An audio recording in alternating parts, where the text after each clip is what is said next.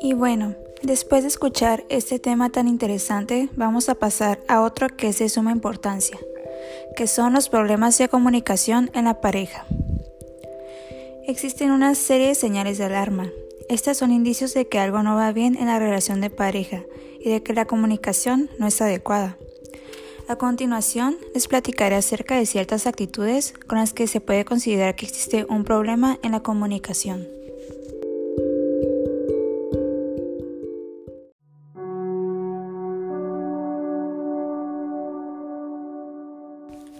La primera es una actitud pasivo-agresiva.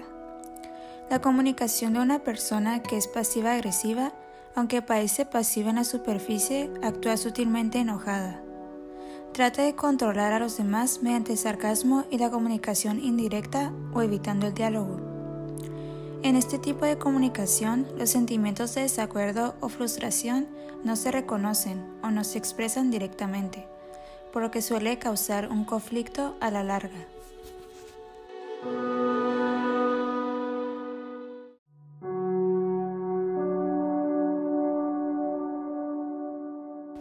La siguiente actitud es no escuchar a la otra persona. Debemos considerar que es igual de importante comunicarse y escuchar al otro. No existe comunicación si la otra persona no recibe y comprende el mensaje. Debemos practicar la escucha activa y ser empáticos con nuestra pareja.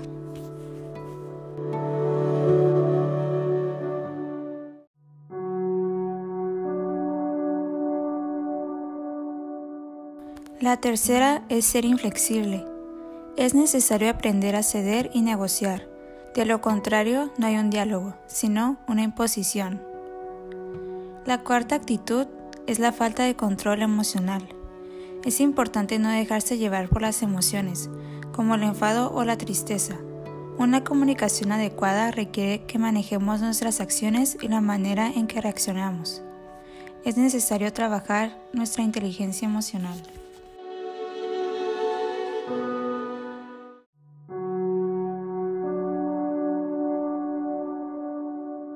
La quinta actitud es criticar al otro constantemente. Si solo criticamos lo que está mal y no proponemos un remedio o una solución al problema, tan solo vamos a deteriorar la relación. La sexta actitud de alarma es ignorar a la otra persona. Para resolver los problemas es necesario tratarlos. Una cosa es pausar momentáneamente una discusión y algo muy distinto es evitarla constantemente. Tu pareja se puede sentir desvalidada ante estas acciones. Y por último, está la actitud de insultar, faltar de respeto o despreciar, ya sea atacando o utilizando el sarcasmo. Esta es una pauta muy destructiva en la que debemos ser muy conscientes.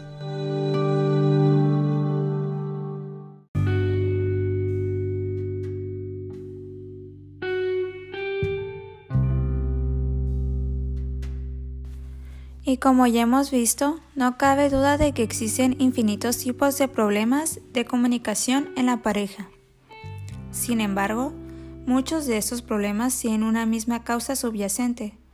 En este sentido, cabría hablar de cuatro grandes causas que dan lugar a esas dificultades.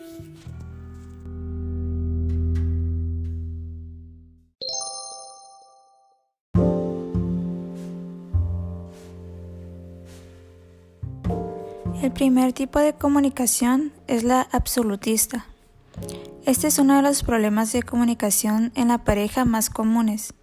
Consiste en la falta de flexibilidad en los planteamientos propios y en la incapacidad para asumir cambios.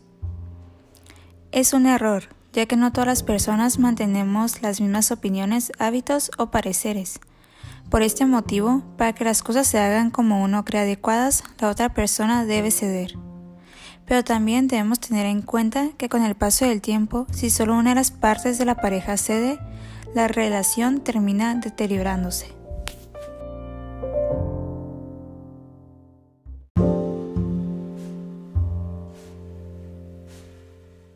La siguiente causa es la selectividad o visión de túnel. Este problema se produce cuando tenemos un sesgo inconsciente en nuestra percepción, muchas veces negativo, esto hace que atribuyamos a todo una mala intención. Por ejemplo, ante cualquier acto o comentario vamos a tender a interpretar que se ha hecho con mala gana. Esto nos hace tener la intención de corregir a nuestra pareja constantemente o hacerle ver que ha hecho mal.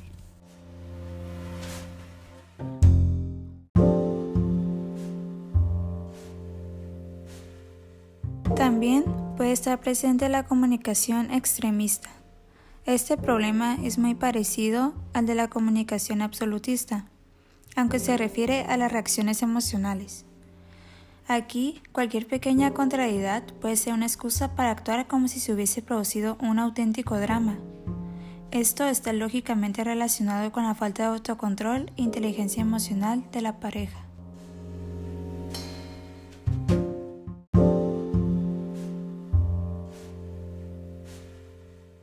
Otra de las dificultades que puede estar presente es la etiquetación.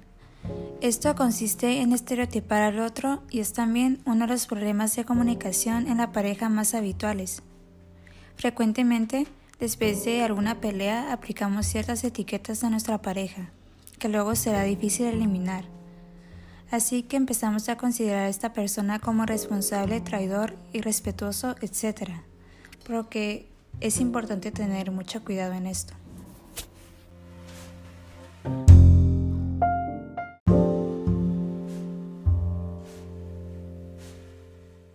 Y por último está la anticipación. Este problema surge cuando uno de los miembros de la pareja intenta adivinar lo que va a decir el otro. Puesto que ambas personas están familiarizadas, se presupone que ya se conoce lo que se va a decir. Esto se debe a que se creen conocer sus intenciones y pensamientos, incluso antes de que estos se expresen. En última instancia, esta actitud denota una falta de confianza en la pareja, ya que se están atribuyendo intenciones al otro miembro de la pareja sin dejarle que se exprese libremente.